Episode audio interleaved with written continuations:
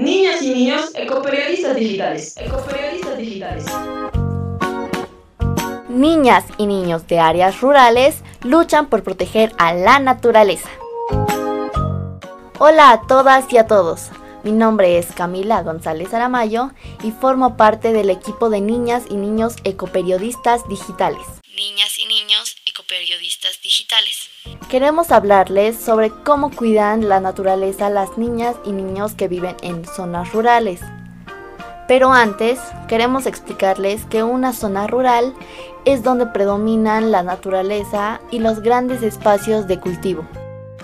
En cambio, una zona urbana es donde están las ciudades. Encontramos esta definición en la página web diferenciador.com.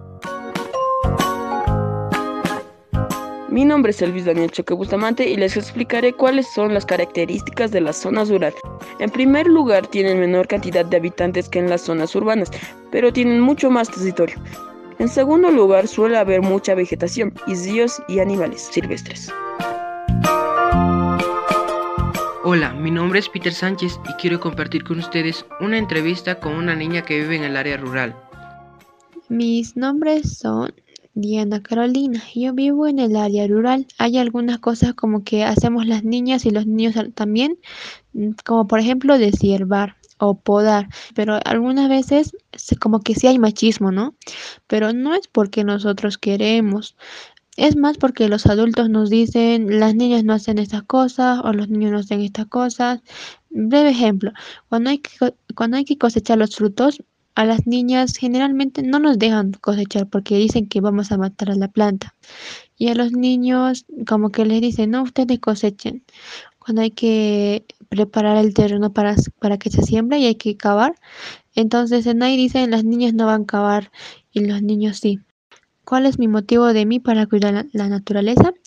A mí me gustan las plantas, los animales y yo considero que los animales y las plantas también tienen derechos, son un sujeto que tienen derechos. Y nuestro deber de las personas, de los niños, niñas, adolescentes, adultos, adultos mayores, etcétera, es hacer que sus derechos sean respetados. Y me siento muy orgullosa, muy dichosa de, vivir acá en el campo porque aprendo muchas cosas. Siento que siempre estoy como que relacionándome con la naturaleza. Eh, ¿Qué tipo de planta tengo en mi casa? Em, yo tengo muchas plantas, eh, manzana, durazno, mango, tengo papa, haba, arveja, eh, rosas, rosa enana y rosa grande, tengo flores, tengo alfa, damascos, tengo muchas plantas. A, mi madre y a mí y a mi hermanito nos encantan las plantas. Lo cuidamos entre todos y todas. Que si tengo agua potable en mi casa, pues sí. Acá en el campo sí hay, pero no llega a todos. Eh, solo llega a pocos sectores. Donde yo vivo, afortunadamente sí llega, pero no es la realidad de toda la, toda el área rural. Hay algunas partes que no llega ni luz. ¿Qué abono utilizo para mis plantas? Bueno, hacemos muchos tipos de abono. Yo recibí una capacitación de cómo hacer abono orgánico. Estoy haciendo abono orgánico, utilizamos abono de molles y también abono de, los animales, como eh, su excremento de la vaca, de las ovejas, de los conejos, etc. Muchas gracias a Diana Carolina. Ella vive en el Valle Alto de Cochabamba y es muy importante saber que las niñas y niños se preocupan por proteger el medio ambiente del lugar donde viven. Niñas y niños ecoperiodistas digitales. Les cuento que hemos podido lograr una entrevista con Nuria Bernal. Ella es bióloga, estudió en la Universidad Mayor de San Andrés y trabaja en la WCS Bolivia, que es una organización dedicada a la conservación de la vida silvestre y los paisajes naturales. Escuchemos.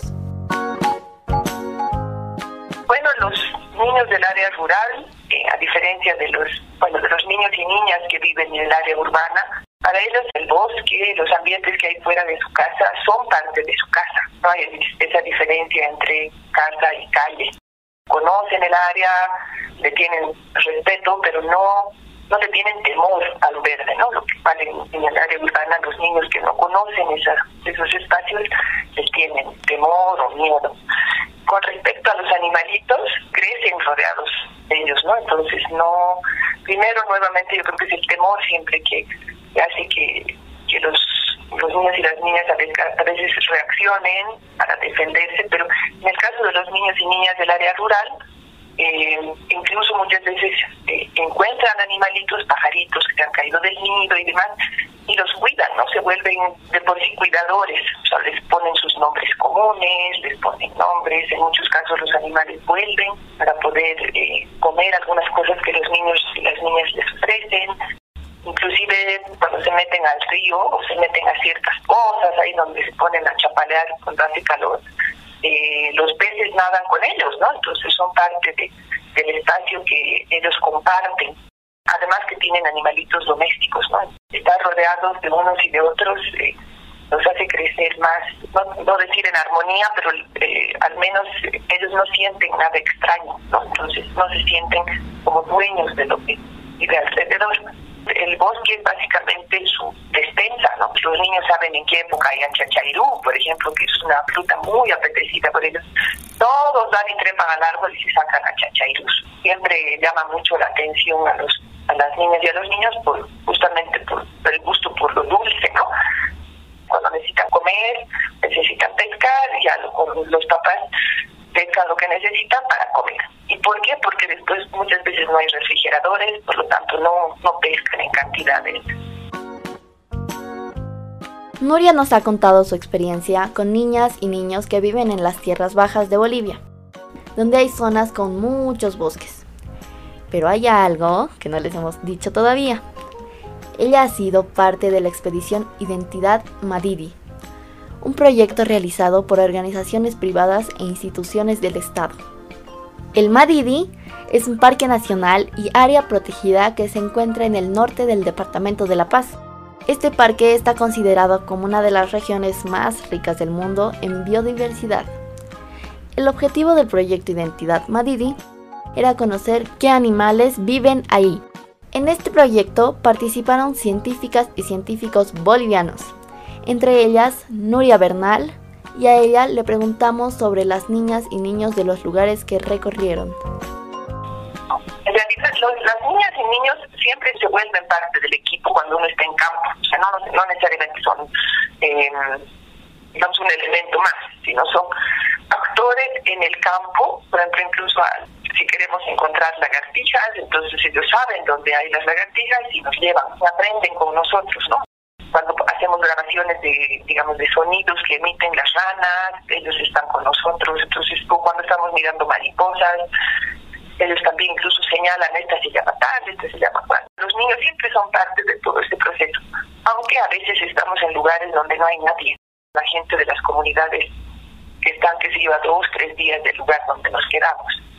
Niñas y niños ecoperiodistas digitales.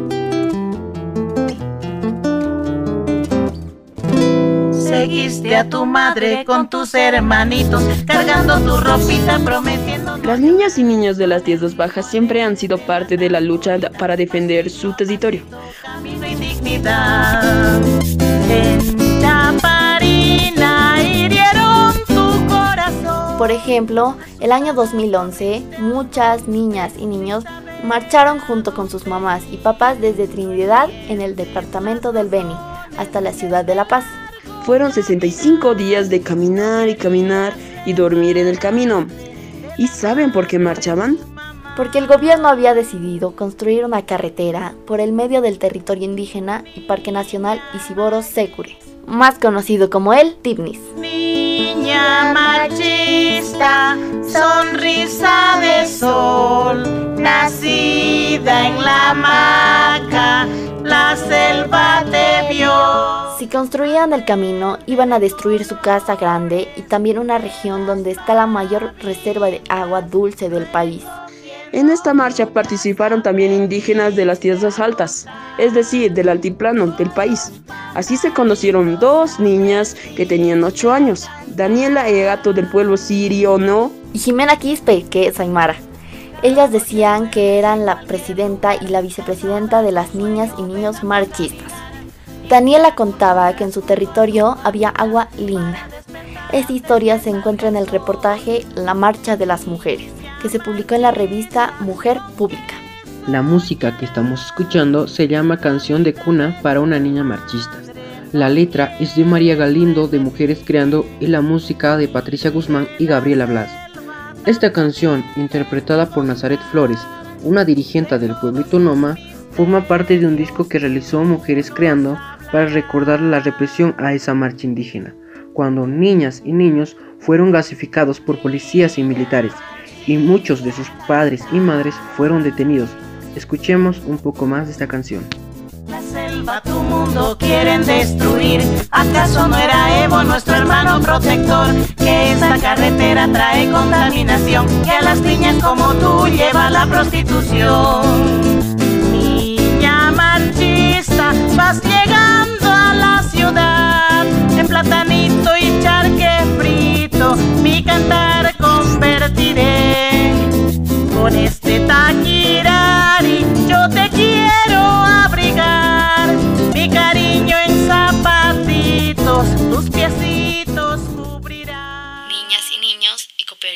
Digitales.